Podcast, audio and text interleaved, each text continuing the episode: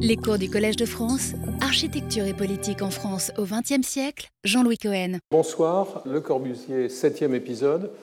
Euh, je voudrais aujourd'hui donc parler de Ronchamp et de la Tourette, de ces deux grands, grands monuments de l'œuvre de Le Corbusier après la guerre, mais en les situant par rapport à deux, deux expériences antérieures qu'il qui est pertinent d'évoquer ici, même si elles n'ont pas un rapport totalement direct avec les enjeux de paysage. Le premier épisode nous euh, conduit euh, à New York, où nous avions laissé le Corbusier euh, après l'échec de toutes ces tentatives pour séduire le public américain au cours des années 30. Nous l'avions vu prendre, comme très souvent chez lui, une revanche livresque. C'est un syndrome récurrent, euh, une bataille perdue se gagne, euh, une bataille perdue en matière d'architecture est vengée par un livre imprimé, euh, réalisé comme une maison, un palais, ou parfois resté sur le papier. Alors dans le cadre de, cette après-guerre mondiale, après la fondation de l'Organisation des Nations Unies, qui est créé par les Alliés à San Francisco en juillet 1945, la question de son implantation se pose. Euh, initialement, il est clair que l'organisation aura un siège aux États-Unis, mais initialement, des hypothèses comme Philadelphie ou San Francisco sont, euh, abordées, sont évoquées. Le secrétaire général de l'ONU, le premier secrétaire général, le norvégien Trygve Lie, décide de confier à Wallace Harrison, qui était l'architecte, avait été l'architecte du Rockefeller Center et qui était l'architecte des, Rockefeller, la mission de euh, lancer l'opération, euh, qui est très rapidement infléchie par Robert Moses, la figure centrale de l'urbanisme new-yorkais, celui qu'on appelle familièrement l'Haussmann new-yorkais du XXe siècle, qui propose de situer ce qu'il appelle le Capitole du monde, Capitole du Monde dans le parc de Flushing Meadows, où euh, lui-même, Moses, avait organisé la World's Fair de 1939. Le Corbusier arrive en, fait en 1946 à Moscou pour discuter, à, Moscou, ah, c'est amusant, à, à, New York pour discuter euh, du, non pas du bâtiment, mais, et, et, à la limite même pas de son programme, mais de son implantation. Euh, revenant euh, donc dans une ville qu'il souhaitait euh, depuis longtemps, depuis longtemps séduire. Et le premier épisode est un épisode très intéressant. Le Corbusier participe à un groupe de travail et fait une excursion aérienne au-dessus de New York pour explorer les différents sites proposés pour, pour le bâtiment. Donc des sites dans le Westchester County, dans le, dans le New Jersey ou sur Brooklyn. Euh, et le, dialogue avec le pilote est tout à fait euh, amusant. Le pilote emmène donc euh, un, des, un architecte de, l'ONU qui s'appelle Sorenson, un, des collaborateurs, un des membres russes de la, de, la, de la, commission de travail et son interprète qui s'appelle Wolf. Et le dialogue a été rapporté par un jeune architecte qui travaillait avec euh, Harrison et qui a laissé des, souvenirs très précis. Il, raconte, euh, il, relate, il rapporte le dialogue euh, tout à fait littéralement. Sorenson au pilote. vous avez vu les cartes, pouvez-vous survoler les zones entourées de rouge? Ce sont les sites pour l'ONU. Le pilote, ok, mais il faut que je prenne l'altitude. Et qu'est-ce que c'est que l'ONU? Il n'en sait rien. L'interprète du russe lui explique. Le Corbusier, rien que des bois, comme le bois de Boulogne, regarde par le hublot, le pilote tournant autour du site numéro 1, donc faites le site numéro 1, c'est pas celui-là, il est plutôt ici, c'est la maison de M. Rockefeller, le Corbusier. Très intéressant. Il nous donne sa maison, et qu'est-ce que c'est que cette ville là-bas? Tarrytown. Et le lac, je pense que c'est un réservoir, n'est-ce pas, pilote? Bassoff, est-ce que nous pouvons voir les autres sites? Le pilote, d'après moi, il y en avait trois à l'intérieur du cercle que je viens de faire. Est-ce que je dois refaire un tour plus au nord? Le Corbusier, je ne vois rien, le bois, le réservoir et Tarryton. Le pilote, il y a de la brume et il n'y a pas de trait rouge là-dessous. Bassoff, je ne comprends rien à la position des sites. Le pilote atterrissant, désolé, gentlemen, je n'ai pas pu trouver les traits rouges. Bassoff, et combien coûte cet avion? Le russe s'intéresse au prix de l'avion. Je n'en sais rien, monsieur. Le Corbusier mettant le pied par terre, absolument fou, rien que des bois et des petites montagnes. Très belle ville, Tarrytown. Euh, fin de citation. Fin de dialogue. Euh, le Corbusier participe donc avec cette sous-commission de l'organisation à évaluer tous ces sites et suggère une série d'hypothèses dans un rapport de minorité qu'il remet en juin 1946 et qui, complété par des contributions euh, ultérieures, sera publié en 1947 sous ce titre UN Headquarters. Il ne parle pas du bâtiment, il parle essentiellement de la recherche du site et du programme. Euh, à la, lecture du rapport consultatif sur le plan et l'aménagement qui a été élaboré par toute une série d'institutions américaines, Le Corbusier est furieux. Il n'est absolument pas d'accord avec leurs conclusions. Il note America Academy réagissant vivement à la mainmise des institutions américaines sur le processus. La question se règle quand le promoteur Zeckendorf met à la disposition de l'ONU un terrain situé sur euh, l'East River, le long de l'East River, à Midtown, et lorsque Rockefeller donne, donne à l'ONU euh, les 8 millions et demi de dollars qui permettent de l'acheter. Le Corbusier trouve ce terrain euh, d'environ 7 hectares totalement dérisoire, mais quand même adéquat pour ce qu'il appelle un poste de combat de l'organisation s'il ne peut accueillir son quartier général, et il essaye de prendre le contrôle de la situation en préconisant de créer ce qu'il appelle un atelier de bâtisseurs. Vous vous souvenez que c'était la structure qu'il avait créée pour édifier l'unité d'habitation de Marseille. Dès lors, et en dépit euh, des réserves de, Harrison, euh, qui considère que la cité de refuge de Le Corbusier à Paris est une ruine, il est quand même placé en tête de la liste des architectes. Il arrive en janvier 1947 et commence à élaborer sa propre liste de participants. Le Corbusier essaye de prendre le contrôle du processus en proposant Alvar Alto, Walter Gropius, Miss Vandero. Mais en fait, c'est un conseil de second couteau qui est créé, dans lequel on trouve malgré tout Howard Niemeyer, le Britannique Howard Robertson, le Canadien Ernest Cormier, le Suédois Sven Markelius, qui est un très bon architecte, et le Chinois Liang Xichang, qui est la, grande figure de l'architecture chinoise à ce moment-là. Entre février et juin 1947, le, Conseil se réunira 45 fois au 25e étage du Rockefeller Center. 45 fois, et toutes les, euh, minutes des, des, rencontres ont été conservées, et aussi la transcription graphique que fait au fur et à mesure des débats euh, Hugh Ferris, ce dessinateur extraordinaire qui avait donné des comptes rendus graphiques de New York dans les années, dans les années 30. Euh, Donc vous voyez ici euh, quelques-uns de ces projets qui, montrent le problème qui consiste à, articuler des salles d'assemblée, des salles d'assemblée d'une forme euh, variable avec les bureaux et les représentations des différents États. Alors le Corbusier se trouve est engagé dans une sorte de bataille qui, dont, dont, il est familier.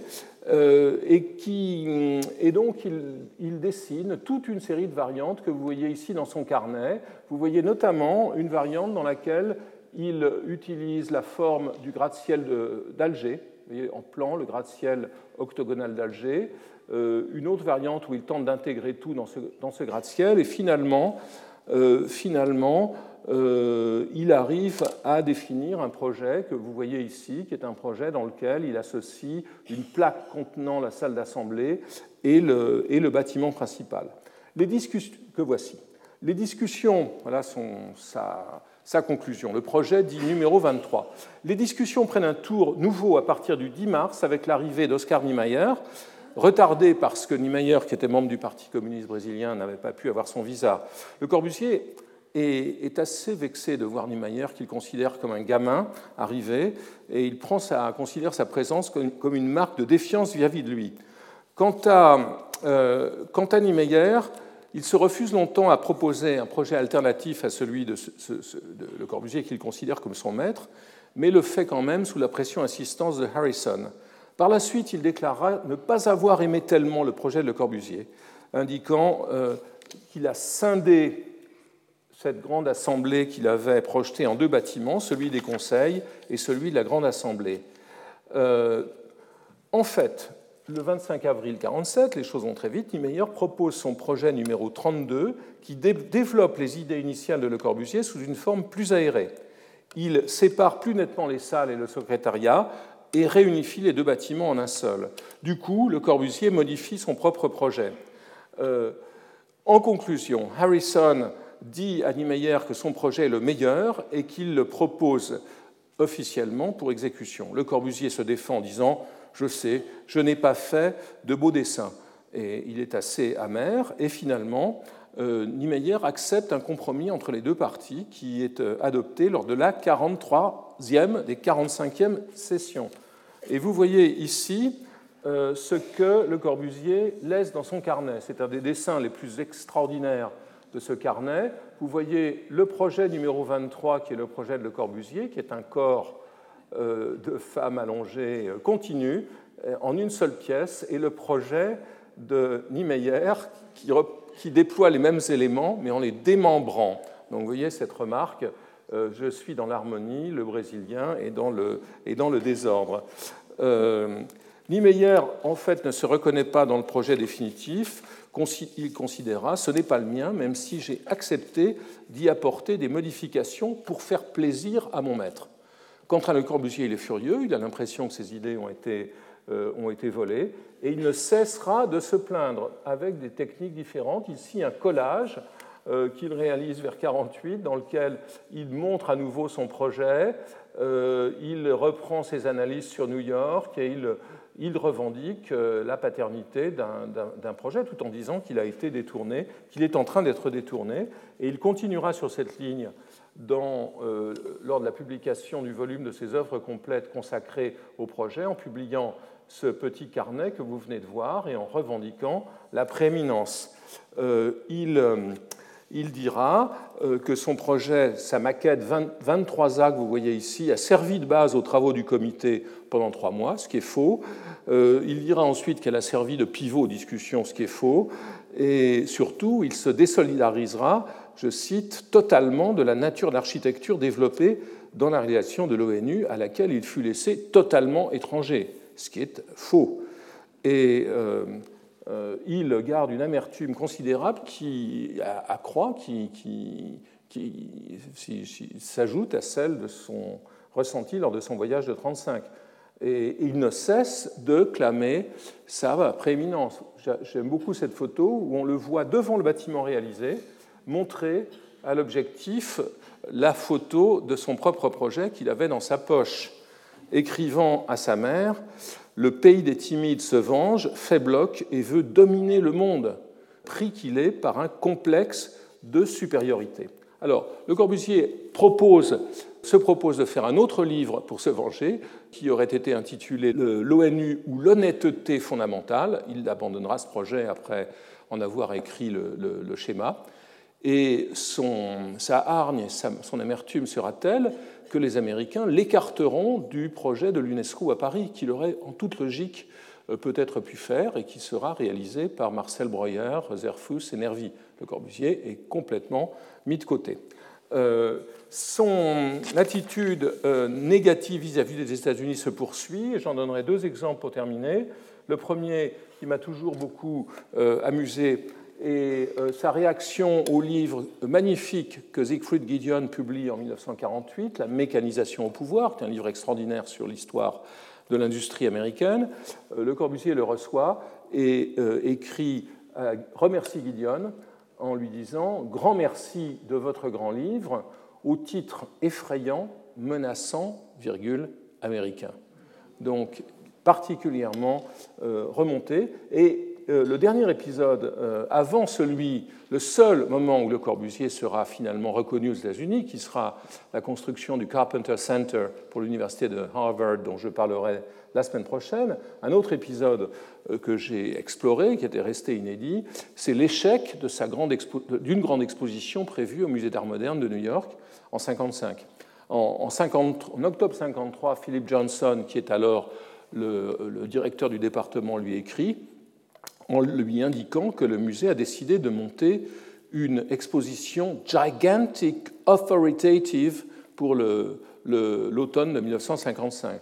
Ce projet très ambitieux, repoussé de mois en mois, finira par échouer devant les, demandes euh, aberrantes de Le Corbusier, qui demande à contrôler l'exposition, le catalogue, qui impose au MoMA de lui acheter des tableaux de son choix à son prix, et qui se révèle particulièrement injurieux vis-à-vis du musée. j'en veux pour preuve, pour preuve cette invitation à un vernissage sur laquelle il considère que tous les honorables trustees de ce musée sont ni, plus ni moins que des légumes.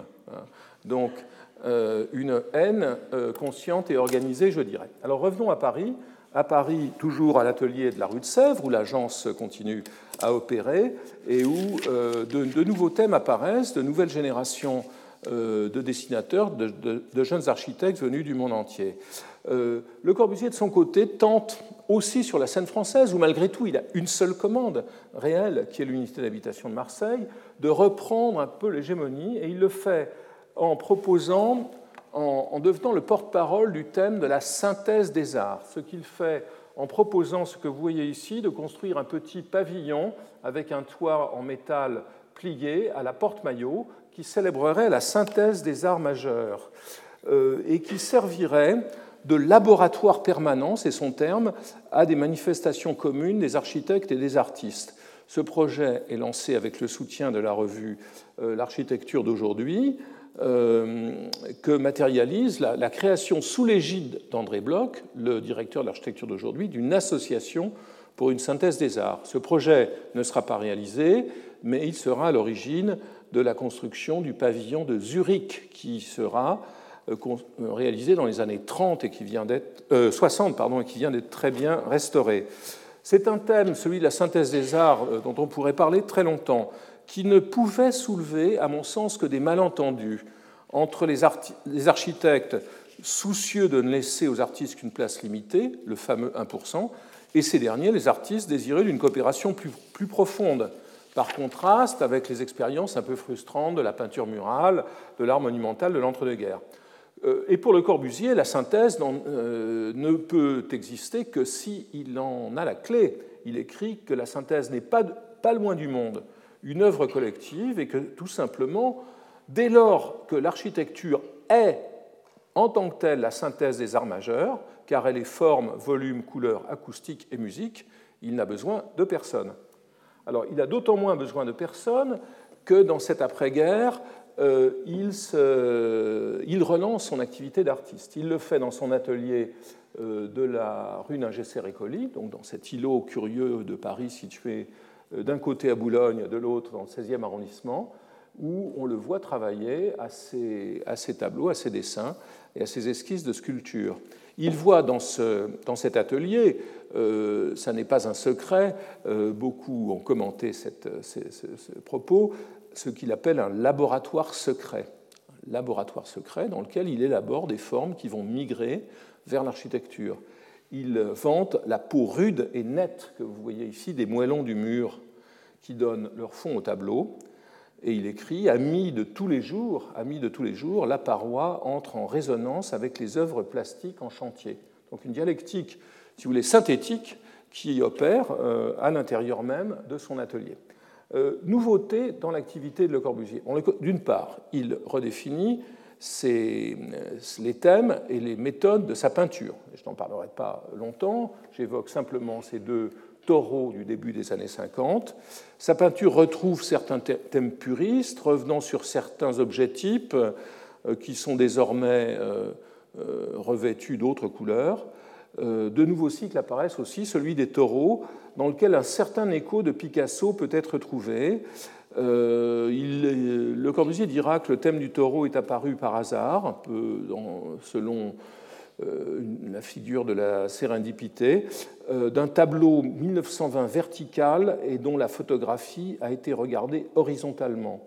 De fil en aiguille, 30 ans après, l'esprit étant occupé à toute autre chose et très particulièrement par une utilité en matière de figure humaine de disposer d'un bestiaire, sont nées des déformations successives. Et donc vous voyez ici les corps du taureau, les naseaux du, taureau, les naseaux aussi verticalement sur ce, sur ce tableau. Un beau jour, la découverte d'un taureau sur mes toiles apparut tout à fait hors de mon contrôle, comme s'il s'agissait d'écriture automatique. Euh, le Corbusier découvre aussi, et c'est important pour son architecture des années 50, la sculpture. Euh, il s'est lié d'amitié pendant qu'il était à New York avec un sculpteur sarde du nom de Costantino Nivola, dont je parlerai la, euh, semaine prochaine à propos de Chandigarh.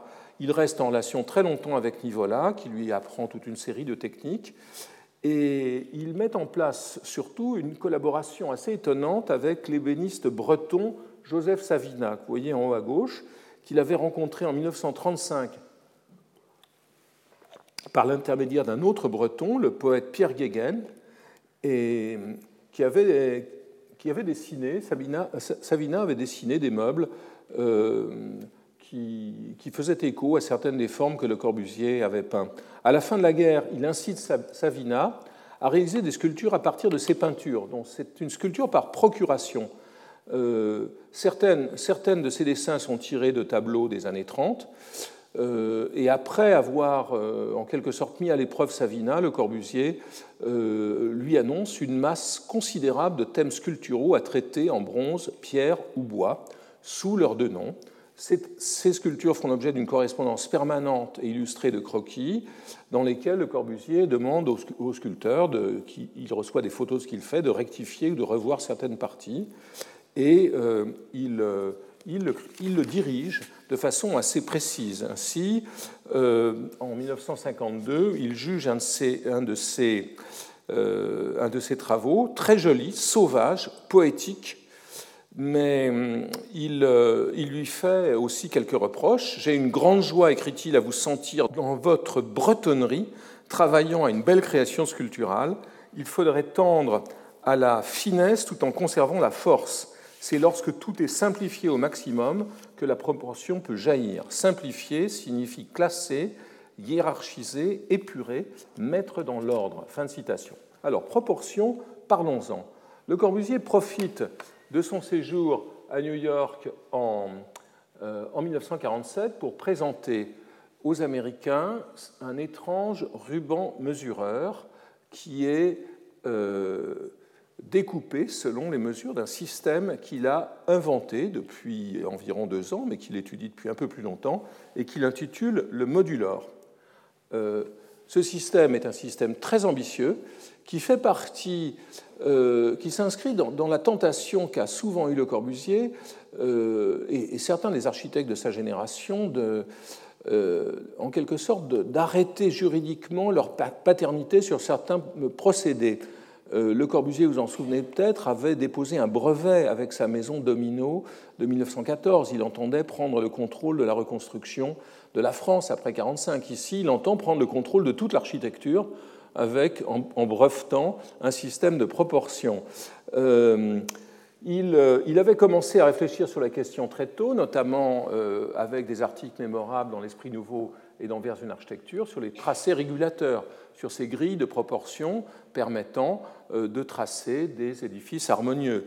Euh, et il avait été d'ailleurs particulièrement présomptueux écrivant dans Vers une architecture, je cite, Je n'ai pas, pas eu à ce jour le plaisir de rencontrer des architectes contemporains qui se sont penchés sur le problème.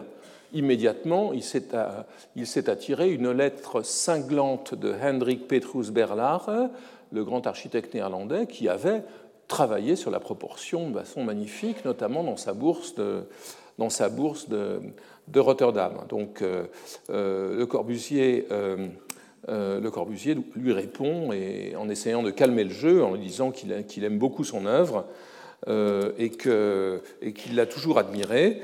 Mais par ailleurs, il écrit que finalement Bernard s'intéresse surtout aux diagonales, aux triangles, et que son, sa démarche est limitée. Euh, Berlage avait, cité pardon, un propos de, Gottfried Zemper, donc le, grand architecte allemand du XIXe siècle, euh, avec qui, dans l'école de qui à Zurich il avait, étudié, euh, Zemper écrivait qu'en architecture, rien n'est arbitraire. Et Le Corbusier écrit, sans doute l'a-t-il lu, quand il écrit dans Vers une architecture, les tracés régulateurs sont une garantie contre l'arbitraire. Vous voyez la préoccupation, elle est malgré tout très proche de celle des auteurs sur lesquels Bernard s'est fondé. Et puis il y a une autre, source à la réflexion de Le Corbusier sur les proportions dans cette phase précoce, ce sont celles de Theodor Fischer, architecte munichois, très grand pédagogue qui a formé à la fois Bruno Taut, Erich Mendelssohn, G.G. Piaud, et que, que Jeanneret est allé voir lors de son séjour munichois de 1910. Alors, dans les années 20 et après la publication de ce livre, les choses changent lorsque Le Corbusier euh, reçoit et lit les ouvrages de Matila Gika, un aristocrate d'origine moldave euh, qui a plusieurs visages. Il est diplomate dans la vie publique, mais c'est aussi un mathématicien, diplomate médaillé, vous le voyez à gauche, il ressemble à un général soviétique de la grande époque. Euh, euh, il, est aussi mathématicien, physicien, critique, écrivain et ami d'auteurs comme Marcel Proust ou Léon Paul Fargue. Euh, et dans sa librairie, Le Corbusier on trouve aujourd'hui ces deux ouvrages fondamentaux de Mathilda Guica, son Esthétique des proportions de 1927, des proportions dans la nature et dans les arts, et Le Nombre d'or dont le sous-titre est Rite et rythme pythagoricien dans le développement de la civilisation occidentale.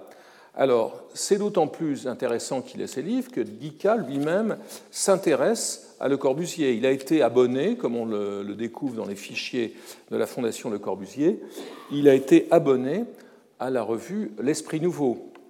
Il a même engagé une correspondance avec la revue de Le Corbusier aux enfants en 1925.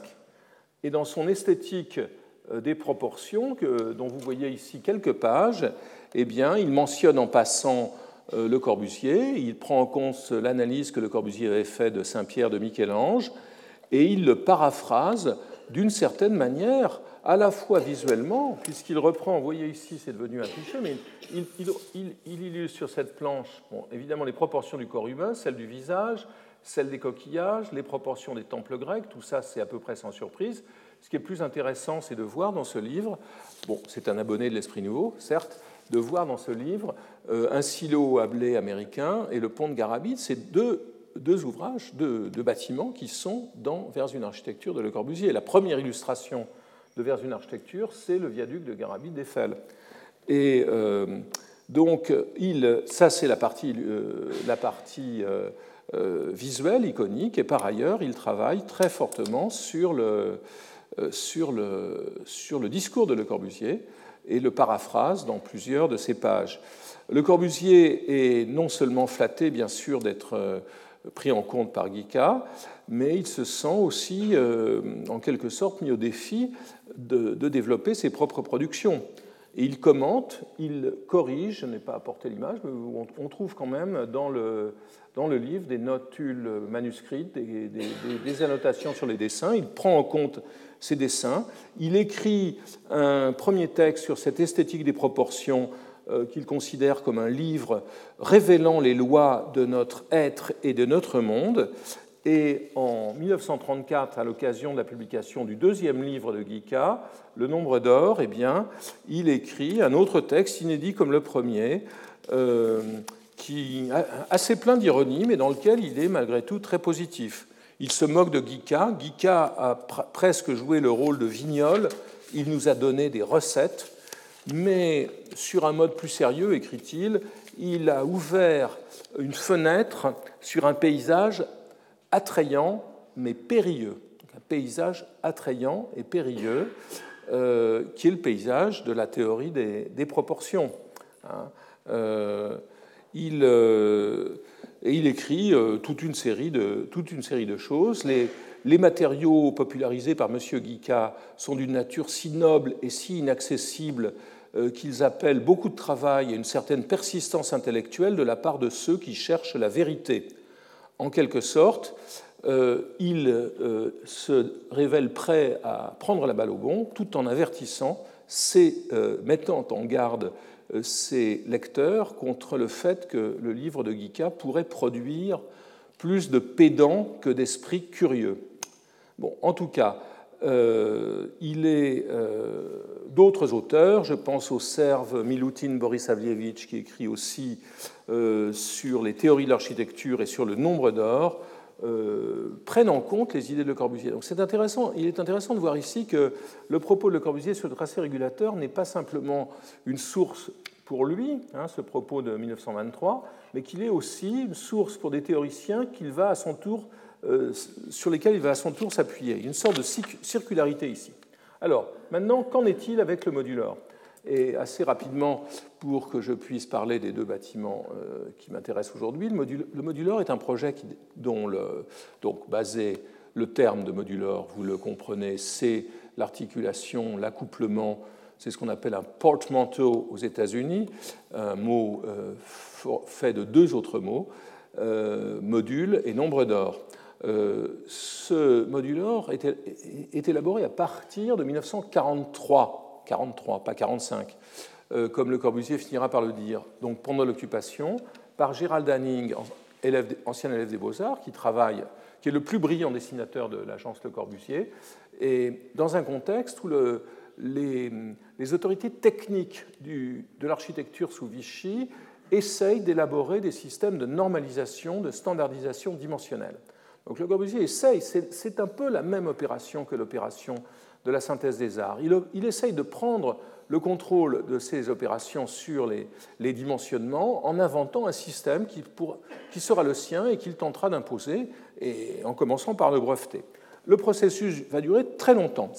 L'élaboration du moduleur, c'est entre les premiers dessins de Hanning très, euh, très fins déjà, et dans lesquels Hanning articule, on le voit déjà, est le premier à articuler l'idée du nombre d'or, l'idée de, la, projection de la diagonale du carré euh, au sol. Euh, vous voyez ici ce schéma. vous voyez ici, et la figure humaine.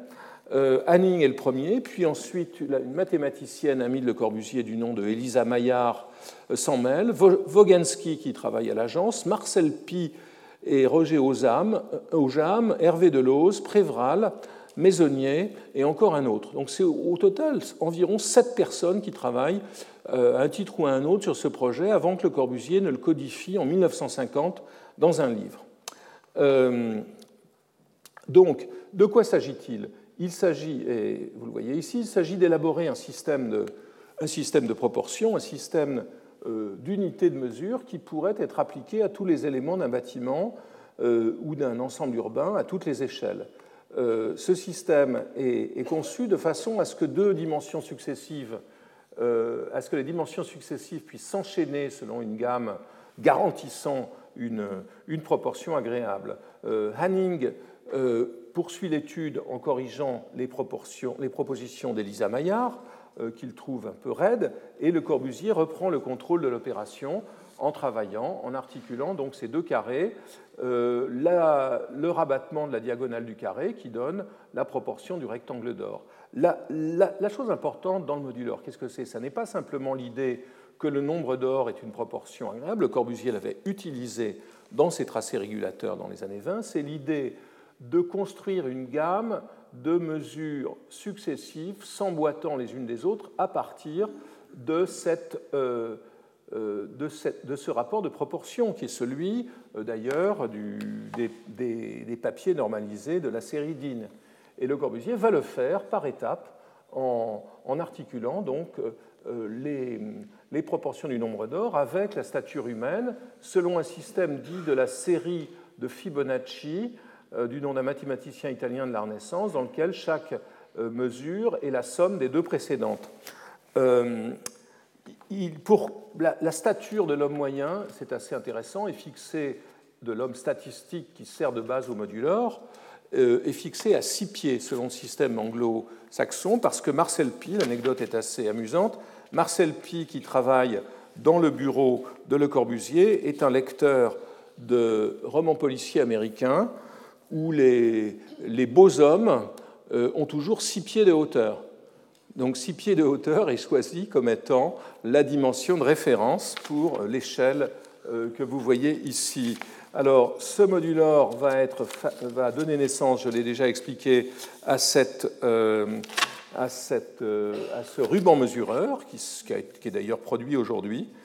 Et va donc permettre à Le Corbusier de proposer toute une série de jeux dimensionnels et va, lui permettre de donner leur dimension aux éléments des projets sur lesquels il travaille. Ça commence avec l'unité d'habitation de Marseille, ici au moment où il publie un premier petit ouvrage carré popularisant sa doctrine, et vous voyez ici l'application des dimensions du modulor à la toiture de l'unité de Marseille, l'idée de créer aussi des stèles qui vont servir d'unité de mesure sur le, sur le terrain. Il étend aussi il étend le système du modulor au travail graphique, au travail graphique, à la mise en page, aux intérieurs, euh, au plan des appartements, mais aussi au paysage, euh, ce qui est une dimension qui a été peu explorée. Vous voyez ici une, euh, une page du modulor de 1950 où l'on voit qu'il intègre en quelque sorte la nature dans le système. Il constate que la nature respecte les lois du modulor. En tout cas, il l'applique à un sol, à un arbre, à une forêt, un lac, une colline, un pic à l'horizon, des nuages, etc. Il ne me demandez pas comment ça marche, ça reste très mystérieux. Il applique aussi le modulor au microcosme qu'il réalise. Euh, ici, le petit atelier qu'il crée à l'intérieur, la boîte qu'il crée à l'intérieur de son atelier du 35 rue de Sèvres, ici, et qui mesure, selon les règles du modulor, 3, 2 mètres 26, la, la mesure de l'homme, le bras levé, par, 2 mètres 26 par 2 mètres 26. Vous voyez ici la vue de cet petit atelier dans lequel il passera ses, journées. Il réécrit toute son œuvre aussi à l'aune du modulor, et je vous, en fais grâce. Ici, il fait mine de découvrir les mêmes proportions, euh, les proportions du nombre d'or, euh, à la fois dans ses tableaux euh, du début des années 20, dans la villa Stein à, Garches et dans son projet pour le, pour le Mondanéum, ce qui est la stricte vérité, puisque c'est exactement ce que Lissitsky et, et, d'autres membres de l'avant-garde européenne lui avaient reproché. Enfin, il présente à la première conférence internationale sur la proportion dans les arts que la Triennale de Milan organise en 1951, très solennellement, euh, son système en le faisant endosser, soutenir euh, par euh, Guica.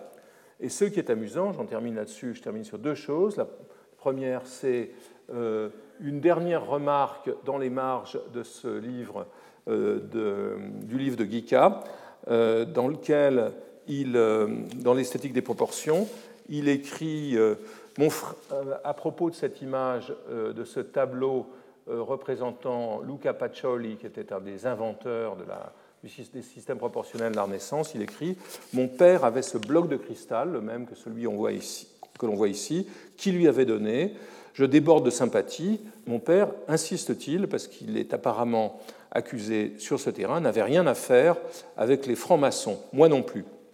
Euh, ce qui est amusant, pour terminer, c'est que, euh, euh, dernier clou dans le cercueil des Américains qu'il entend enterrer, il reprochera, dans un de ses carnets, à, Harrison, qui a pris le contrôle et construit les Nations Unies, de ne rien avoir voulu faire avec le modulor et donc d'avoir perdu une occasion pour ne pas faire d'erreur. Alors, deux projets, deux bâtiments pour terminer, qui sont parmi les plus, les plus incontestables et les plus beaux euh, de Le Corbusier. La chapelle Notre-Dame-du-Haut, l'église Notre-Dame-du-Haut de Ronchamp, construite dans la première moitié des années 50, euh, à l'emplacement d'une église de pèlerinage, très important. Ronchamp est une ville de mineurs. Cette église était une église de pèlerinage blanche, alors que la ville était une ville noire, ce qu'on ne sait pas, euh, ce qu'on a oublié aujourd'hui. Au-dessus d'une ville de mineurs noirs se dressait une chapelle blanche pour les pèlerinages, euh, incendiée en 1944. Le Corbusier est en contact avec un groupe très important de religieux dominicains qui sont à l'origine de cette commande et de celle de la Tourette. Ce groupe, c'est le groupe des pères Couturier et Régamet qui publie depuis les années 30 la revue L'Art Sacré dont on ne soulignera jamais assez l'importance en matière de modernisation de l'architecture religieuse en France. C'est une revue qui est particulièrement ouverte sur le monde, hostile à l'ornement et au kitsch sulpicien. Euh, elle s'intéresse, qui est doublement provocateur, par exemple, vous voyez à gauche, aux architectes allemands, en publiant non seulement des églises catholiques, mais aussi des églises protestantes qu'elle donne en exemple aux euh, euh, aux constructeurs français. Alors, euh, c'est une association locale qui va chercher euh, le Corbusier, je vous passe les détails, et celui-ci commence, j'ai déjà montré ce croquis, à travailler euh, sur le projet. Depuis le train. Déjà dans le train de Paris à Bâle, il intériorise la topographie, il s'intéresse déjà au relief, à la végétation, voire au chemin d'accès, et il, écrit à son propos, situant cette église on le voit bien peut-être dans cette euh, image du haut, ici, ce panorama de Terre, il la situe dans sa géographie au sens large. Elle se construit, écrit-il, sur le dernier contrefort des Vosges dominant la plaine de la Saône, colline qu'on appelle un haut lieu. thème très important. Ronchamp est un haut lieu. Autrefois s'y élevèrent des temples païens, puis des chapelles chrétiennes, chapelles de pèlerinage, ainsi pendant des siècles. Les guerres l'une après l'autre les détruisaient inexorablement, car ce haut lieu était aussi un observatoire et un point de mire. C'est la dernière guerre qui abolit la dernière chapelle, ce qu'il écrit dans l'œuvre complète. Il euh, découvre donc les ruines de la chapelle antérieure et euh, commence à s'interroger. Je questionne sur les conditions locales. Je mesure qu'il n'y a pas de route, pas d'accès, pas de transport, euh, écrit-il, tout en décidant de réutiliser les vestiges de l'ancienne chapelle. Hein. Il essaye de reprendre les moellons de l'ancienne chapelle comme matériaux pour les murs, on va voir comment. Euh, et ici, surtout, euh, il, tout en tentant d'être contextuel, il se met à distance du monde. Une notion se précise, écrit-il, ici, dans de telles conditions, on est au sommet d'un mont isolé, donc on est euh, loin du reste du monde. Pour réaliser euh, la chapelle, il va assembler toute une série de sources. Et c'est aussi ce qui fait l'intérêt de Ronchamp, au-delà de cette inscription paysagère sur laquelle je reviens euh, très, très vite. Première remarque, c'est le travail sur la toiture. Vous avez vu la forme de la toiture, cette forme étonnante. Et je voudrais dire ici une chose que je dis souvent, Le Corbusier euh, avait comme grande qualité de ne pas être un corbusianiste, euh, de la même manière que Marx euh, disait souvent, quand ses disciples écrivaient des choses qui ne lui plaisaient pas, moi, en tout cas, je ne suis pas un marxiste. Hein, donc, ce qui veut dire que Le Corbusier était capable de prendre une liberté par rapport à lui-même. Aucun de ses et ici, clairement, c'est une architecture qui, se rapporte fortement aux sculptures que vous avez vues tout à l'heure et qu'aucun de ses disciples ne pouvait imaginer. Donc c'est un acte de liberté, l'acte de liberté de quelqu'un euh, qui a presque 70 ans et qui euh, donc va chercher l'inspiration à la fois dans le champ de, euh, la technologie, l'aile d'avion, la toiture est, formée par deux, coques séparées par, comme, par des des tympans et des. Ici, vous voyez la structure d'un avion avec des couples et des longerons, c'est un peu la même chose. Elle peut aussi être assimilée à une coquille de crabe avec ses deux, deux faces. Et le résultat, vous le voyez ici, c'est une forme qui est euh, tout à fait à la fois organique et, mécanique. Euh, il, euh, il, travaille aussi avec ça, ce sont des dessins précoces et qui sont extrêmement vilains, à mon avis, qui, qui sont rassurants pour les gens qui dessinent mal l'architecture. Euh, vous voyez que c'est une image très empâtée du bâtiment, mais on commence à comprendre l'articulation de la verticale ici, et du mur sud et de la, et de la coque. Euh, le dessin le plus important dans cette phase, c'est sans doute celui-ci. Vous voyez la forme, ça c'est la forme de la chapelle, avec l'entrée, le mur sud dont on va reparler. Donc voici la forme de la chapelle, et vous voyez autour ces, traits circulaires qui l'inscrivent dans un paysage plus vaste.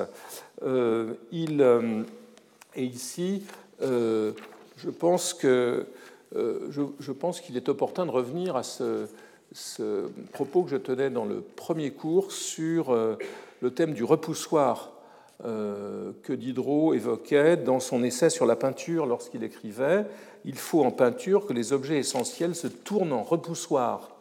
Donc, figure qui illustre ce que vous voyez ici, une relation centrifuge dans laquelle l'édifice réordonne son environnement en accentuant les distances, une espèce de capacité rayonnante. Euh, c'est aussi une analogie acoustique que le Corbusier utilise pour rendre compte du rapport de l'édifice au lointain, selon un principe cette fois-ci qui est centripète, donc une espèce d'alternance entre la dimension centrifuge vers l'extérieur et centripète vers le centre. Le Corbusier affirme ainsi, c'est euh, un des propos les plus importants pour Ronchamp, avoir conçu, je cite, une acoustique paysagiste prenant les quatre horizons à témoin, prendre les horizons à témoin, une espèce de personnalisation de la géographie. Horizons qui sont la plaine de la Saône et à l'opposé le ballon d'Alsace et sur les côtés deux vallons. On créa des formes pour répondre à ces horizons, pour les accueillir. Ailleurs, Le Corbusier dédiant la chapelle précisément aux quatre horizons. C'est un lieu qui dans lequel il se garde bien de répondre précisément au programme euh, des dominicains. Il se garde bien d'être annexé par l'Église catholique. Et il, l'écrit à sa mère en se disant Je crains euh, une entourloupe, le diable doit bien, être quelque part à veiller, je crains euh, Rome. Donc il avait peur de, de ce que l'Église pouvait faire pour l'instrumentaliser. Et il écrit à, à, propos de Ronchamp, donc, toujours dans cette problématique des quatre horizons, Ronchamp, contact avec un site, situation dans un lieu, éloquence du lieu, parole adressée au lieu. L'assimilation ici est celle de, la chapelle et du paysage à une conversation qui suppose une égalité entre les deux termes, chapelle et paysage, et non une subordination de l'un à l'autre. Les dessins pour Ronchamp marquent ce retour du paysage qui, qui façonne, qui exerce une sorte de pression sur les courbes du bâtiment. Alors, le bâtiment est élaboré euh, au fil de nombreuses maquettes, en particulier bon, des maquettes. Celle-ci est une maquette euh, réalisée après, une fois le projet terminé, qui ressemble beaucoup aux sculptures que réalise Savina. Peut-être d'ailleurs a-t-elle été faite par Savina, je ne m'en souviens plus. Ici, une maquette en plâtre qui est aussi du bâtiment achevé. Et ça, c'est la mise au point du bâtiment avec une technique nouvelle pour lui, qui est celle du, du, fil de fer et du papier, et du papier tendu qu'il utilisera aussi euh, pour le pavillon euh, euh, Philips de Bruxelles en 1958. Donc, à, Ronchamp, et j'en reviens à nouveau au paysage, peut-être à cette première image, la dialectique entre l'édifice et le, et le lieu est, particulièrement euh, significative. un double effet ici de la topographie de l'architecture, la première, la topographie suggérant la seconde, et la seconde complétant la première. Lors de l'inauguration de la chapelle en 1955, Le Corbusier écrit, euh, déclare Il y a des lieux consacrés, on ne sait pas pourquoi, par le site, par le paysage, la situation géographique, la tension politique qui se trouve autour. Il y a des lieux désignés, des hauts lieux dans les, dans les deux sens du terme, l'altitude puis l'élévation. Ailleurs, il évoque aussi les hauts faits architecturaux, les hauteurs architecturales des lieux prédestinés.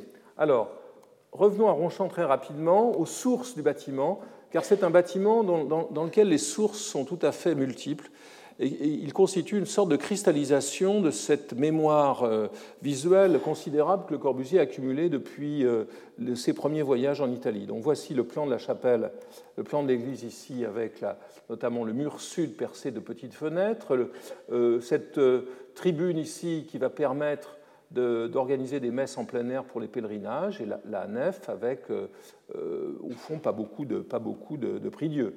le mur sud, le voilà vu de l'extérieur, percé par ces nombreuses petites fenêtres, euh, pas de brise-soleil. On peut dire que c'est le mur lui-même qui est une sorte de méga brise-soleil dans lequel les trous sont percés. Le voici de l'intérieur et vous voyez notamment euh, que ces trous ne sont pas simplement des boîtes, mais qu'ils ont une géométrie assez complexe.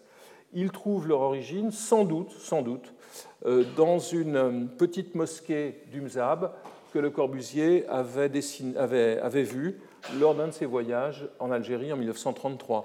Cette mosquée que l'on retrouve à El Atef, à côté de Kardaya, la voici. Euh, quant aux tours de la, de la, euh, qui viennent ici éclairer l'arrière de la nef, euh, leur forme, qui est presque une forme anthropomorphique, on a l'impression de voir un visage avec des yeux, un nez et une grande bouche ouverte, a été rapportée à ces tombes de l'île d'Ischia dans le golfe de Naples.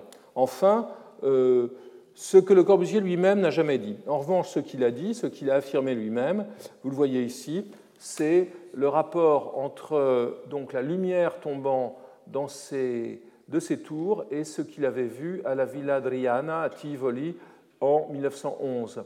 La lumière qui tombait euh, à l'intérieur de cette coupole ouverte, c'est son dessin, et c'est ma photo, vous voyez cette lumière ici qui tombe euh, dedans.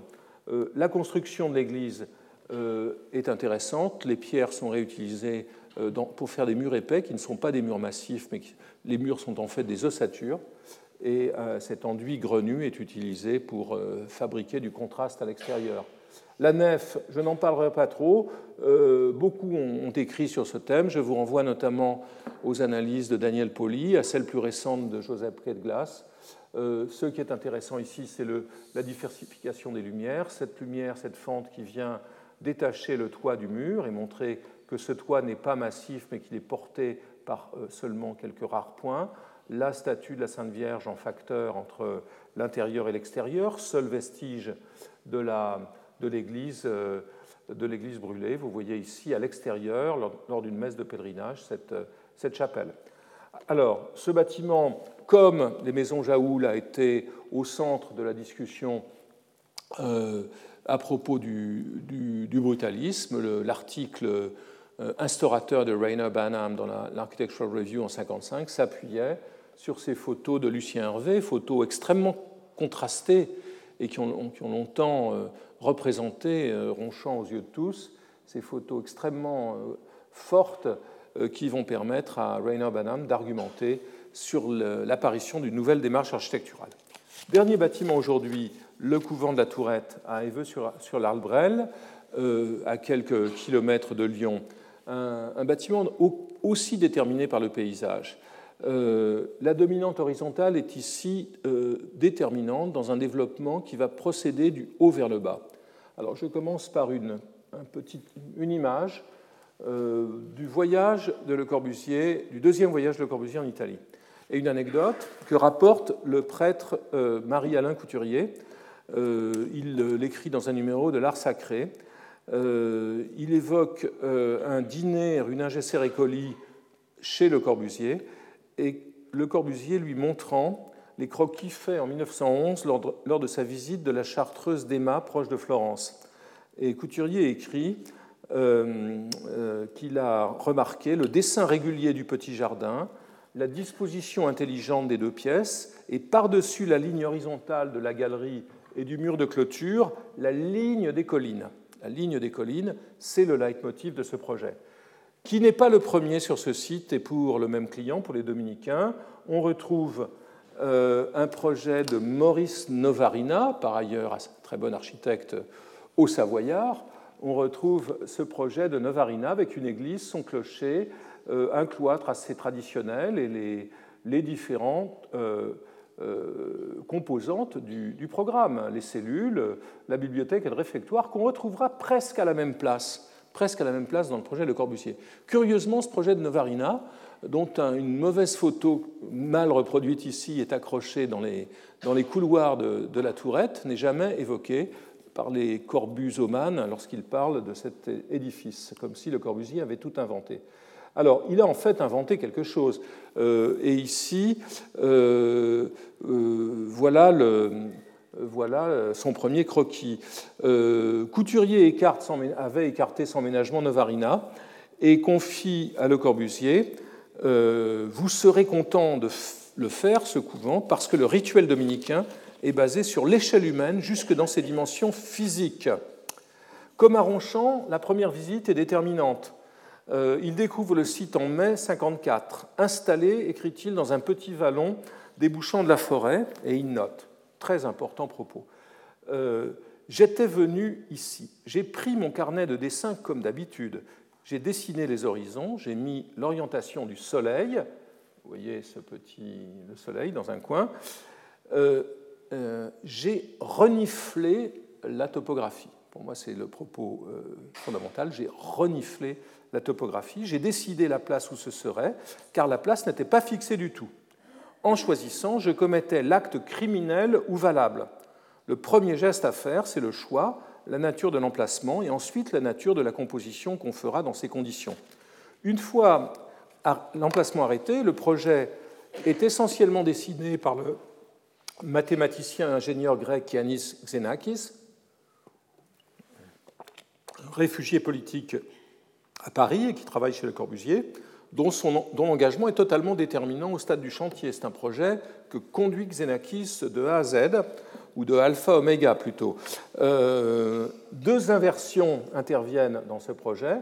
Euh, la première, c'est une inversion par rapport au type de base des monastères cisterciens que euh, Couturier a à l'esprit. Ces couturiers qui envoie Le Corbusier visiter le monastère cistercien du Toronnais en Provence, et que vous voyez ici. Donc vous envoyez le cloître, et ici le plan standard des monastères cisterciens avec le cloître, les différentes salles, salles de prière, réfectoires et autres, et l'église. Euh, et le résultat, donc la première euh, inversion, euh, c'est celle que propose Xenakis en ne, créant pas, en mettant pas les galeries autour du cloître, mais en créant une croix à l'intérieur de la grande cour dans lesquelles se trouvent les galeries. Donc les liaisons ne sont pas organisées de manière, je dirais presque annulaire, elles sont organisées de manière radiale, centralisée avec ces galeries. C'est le dessin de Xenakis ici. Et puis les composantes du, du, couvent sont ensuite déployées, l'église, les cellules et les parties communes. Sur ici, c'est le, nord, sur la façade ouest, face, face à la vue. Euh, euh, deuxième inversion, deuxième inversion euh, c'est celle qui intervient dans le processus de conception. le Corbusier inverse le mode de conception conventionnel de l'architecture qui procède du haut vers le bas il prend l'horizon du Lyonnais comme ligne génératrice. Ici, écrit-il, dans ce terrain qui était si mobile, si fluide, si fuyant, descendant, coulant, j'ai dit, je ne vais pas prendre l'assiette par terre puisqu'elle se dérobe, la terre, prenons l'assiette en haut à l'horizontale du bâtiment, au sommet, laquelle composera avec l'horizon, ce que vous voyez sur la toiture. Euh, et à partir de cette horizontale, au sommet, on mesurera toute chose depuis là, et on atteindra le sol au moment où on le touchera. Il note ailleurs, le couvent est posé dans la nature sauvage de la forêt et des prairies indépendantes de l'architecture elle-même. C'est ce que Xenakis dessine. Vous voyez donc le bâtiment calé sur le plan horizontal du bâtiment calé, puis les, pilotis, ici assez maigrelets, qui descendent. Ici, euh, le bâtiment réalisé, les pilotis sont un peu plus conséquents, et vous voyez la coupe, euh, la coupe euh, qui vous montre ici l'aile des, services, des services communs. Ici, le plan, donc on retrouve euh, les éléments du premier projet de Xenakis avec les galeries qui se croisent à l'intérieur de la cour. On les voit ici, je vais un peu vite, on voit à nouveau ces galeries à l'intérieur de cette cour qui est très muette sur le plan d'architecture, qui est très, sur laquelle les percements sont, sont, tout à fait minimaux, apportent un, peu de lumière dans les couloirs. Et ce qui est surtout important, pour Xenakis, qui s'intéresse aux proportions euh, qui ont un sens égal en musique et en architecture, puisqu'il commence à ce moment-là à composer ses euh, partitions euh, musicales, ce qui est important, c'est l'utilisation du modulor pour créer des rythmes, les rythmes des, vitrages. Vous les voyez de l'extérieur ici, vous les voyez à l'intérieur, ce sont les fameux ondulatoires, les fameux murs ondulatoires que Xenakis dessine pour le Corbusier, qui deviendront un élément, euh, une sorte de, marque de toute euh, l'architecture de Le Corbusier euh, à partir de ce moment-là.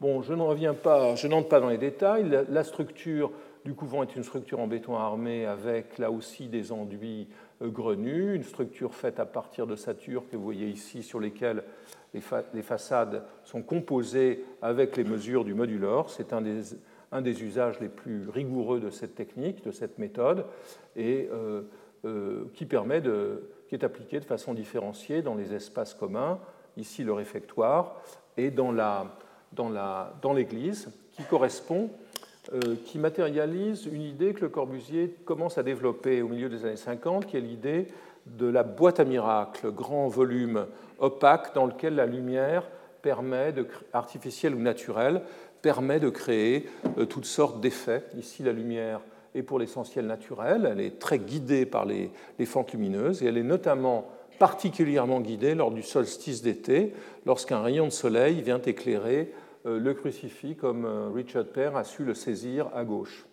Alors je voudrais terminer en évoquant ici, vous voyez les petits hôtels qui sont ceux sur lesquels les dominicains étaient appelés à, à célébrer chacun leur messe avant que Vatican II ne change le rituel.